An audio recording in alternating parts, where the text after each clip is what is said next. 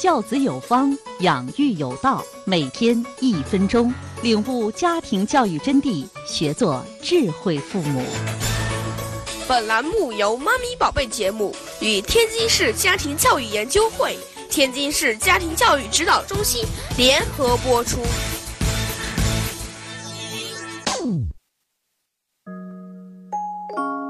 家长朋友们，你们好，我是家庭教育指导师王岩，欢迎和我一起探索坏情绪转变为成长动力的秘密。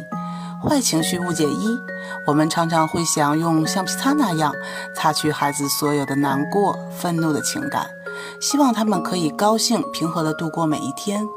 可这不现实，每个孩子都或早或晚、或多或少经历那样这样的坏情绪。我们的体内并不存在一个开关，让坏情绪来去自如。坏情绪误解二：坏情绪是缺点，是需要改变的。